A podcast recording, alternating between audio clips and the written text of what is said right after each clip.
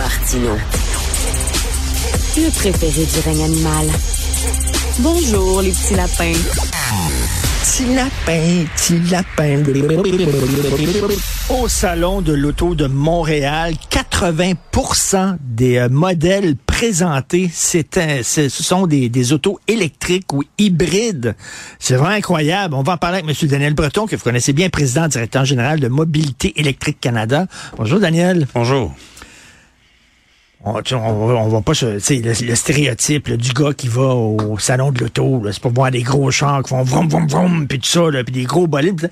Là, 80% sont électriques, ça montre un changement de mentalité, ça. Ça montre un changement de mentalité à la fois de la part des consommateurs et d'industrie. Euh. Au troisième trimestre de 2023 au Québec, euh, on était presque à 23% de vente de voitures électriques. Donc, c'est presque une voiture sur quatre. Ah On prévoit d'ici deux, trois ans à peu près une voiture sur deux. Puis d'ici 2030, à peu près 8 à 9 voitures sur 10 vendues vont être soit 100% électriques, soit hybrides rechargeables. OK, c'est quoi les, les, les, euh, les raisons? Est-ce que c'est des raisons strictement économiques? Ça coûte moins cher d'avoir une auto électrique. Euh, ça coûte peut-être plus cher de l'acheter, mais après ça, ça coûte moins cher. Tu plus besoin d'aller à la pompe ou c'est vraiment parce que les gens ont l'environnement à cœur? Est-ce qu'on le sait, ça? Ben, plusieurs arguments. D'abord, oui, il y a la question d'environnement. Il y a aussi la question euh, du fait que les voitures à essence ont considérablement augmenté de prix depuis quelques années. Euh, le prix de vente moyen d'une voiture neuve au Québec en septembre 2023 était au-delà de 66 000 ce qui est extrêmement élevé. Et quand on regarde le nombre de voitures hybrides rechargeables ou électriques qui sont offertes sous ce prix-là, il y en a une cinquantaine de modèles. On n'avait pas ça il y a juste 3-4 ans. Donc, il y a plus de choix, plus de divers formats de véhicules, quoique je dirais que les petits véhicules d'entrée de gamme sont en voie de disparition à essence comme électrique, ce que je déplore. Mais donc, le choix, la disponibilité, évidemment, ce qu'on appelle le coût total de propriété, c'est-à-dire que oui, le véhicule électrique peut coûter un peu plus cher à l'achat parfois, dépendant des modèles, mais ça coûte tellement moins cher d'électricité, ça coûte moins cher d'entretien. Euh, ce qui fait ça, en pas, sorte- pas de changement d'huile, pas de... de- Ben oui, exactement. Moi, j'ai une auto électrique, j'ai une Leaf là, de- depuis quelque temps. Ouais. C'est fantastique, c'est génial. Je rentre, là, j'arrive, là, bon, je branche mon auto, je m'en vais chez nous. Le lendemain, quand je prends mon auto, j'ai des branches, ça vient de finir. C'est quasiment magique. Je reviens pas que j'ai plus besoin d'aller à la station d'essence, plus besoin de faire vérifier justement l'huile, puis les pistons, puis Ouais. etc. Ouais. C'est extraordinaire. Puis, puis on va se dire, euh, écoutez, euh, d'un point de vue macroéconomique, là, on parle pas de notre poche à nous autres. là. Ouais. Le Québec, par mois, on importe diesel et essence un milliard par mois. Fait que plus rapidement on fait le virage vers les véhicules électriques, plus rapidement ce milliard de dollars-là reste dans les poches des Québécois collectivement. C'est beaucoup d'argent. Ben. Donc, lorsque j'entendais Michael Sebia dire ça va nous coûter 150 milliards pour augmenter la capacité de production, ben, à partir du moment où cet argent-là reste au Québec, le 150 milliards s'autofinance avec le fait qu'on a pu à importer de l'essence et du diesel. C'est pas de l'argent qu'on envoie dans d'autres pays ou Exactement. euh, au Canada, Voilà. dans, dans les autres provinces. Euh, là, il y a un backlash.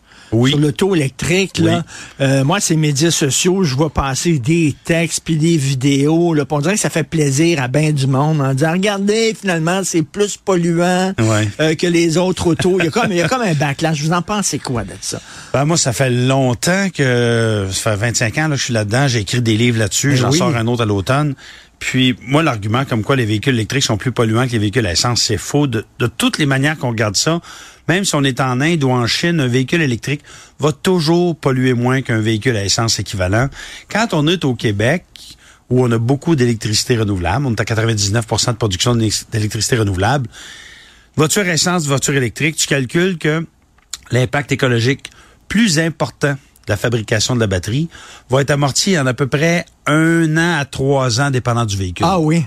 Donc, puis là, c'est à 15 000 km par année. là. Je veux dire, si tu roules plus que ça, c'est plus rapide. Mais plus le temps passe, plus la production des batteries se décarbonise. Par exemple, en 2013 et 2019, euh, l'impact écologique de la fabrication d'une batterie a diminué de 60% par kilowattheure.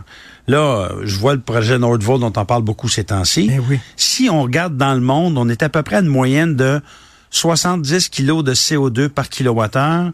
Nordvolt, ils disent, nous, on arrive à 50, on vise 30 ou 10 en 2030. Autrement dit, on parle d'une diminution considérable de l'impact écologique de la production de la batterie, alors qu'au même moment, plus le temps passe, plus on prend notre pétrole pour mettre dans nos voitures à essence, de pétrole non conventionnel. Pétrole des sables bitumineux, Mm. pétrole de schiste, dont l'impact écologique est supérieur. Puis j'ai fait un calcul parce que j'avais vu le fameux fameuse histoire de la batterie que ça va prendre 20 tonnes d'extraction de minerais pour fabriquer une batterie de voiture électrique. Fait que j'ai fait le calcul pour les sables bitumineux. Pour une voiture qui fait 8 litres au 100, durant la vie du véhicule, c'est 636 tonnes d'extraction de sable bitumineux. Pour une seule voiture. Donc, oui. Fait que l'essence qu'on met dans nos autos sont, est de moins en moins écologique, de plus Oui. en plus polluante. Oui. Et les batteries, j'imagine, avec euh, le- C'est le les progrès, c'est le contraire. Exactement. C'est de moins en moins polluant fabriquer une batterie, puis là, on peut se rendre compte que dans 10 ans aussi, ça va être bien moins polluant. Donc, Exactement. Ouais, je veux dire, moi, je conduis tous les jours avec mon auto électrique, je me dis, arrêtez de me dire que je pollue autant qu'une faux. auto à, à essence. Voyons donc. C'est c'est complètement faux. Et plus ça va, plus la, la différence ne cesse de s'agrandir entre les deux à cause des méthodes de production, puis à cause du fait que le pétrole est de moins en moins propre, et aussi le fait que la production d'électricité, on parle pas du Québec, là, mais un peu partout en Amérique et dans le monde, la production d'électricité est de plus en plus propre partout dans le monde. En Alberta, ils ferment leur dernière centrale au charbon là, dans les mois qui viennent. Donc, euh, les choses vont dans le bon sens. Je ne dis pas que la voiture électrique, c'est la solution, Mais non, mais c'est mieux. mais c'est une des solutions.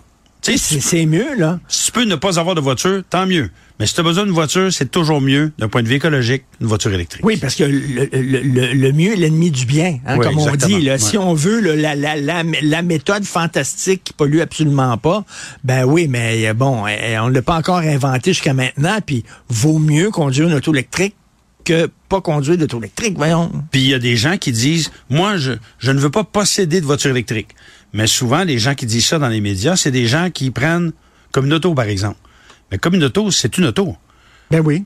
Donc, s'ils conduisent une voiture électrique qui ne leur appartient pas, ça ne veut pas dire qu'ils n'utilisent pas de voiture.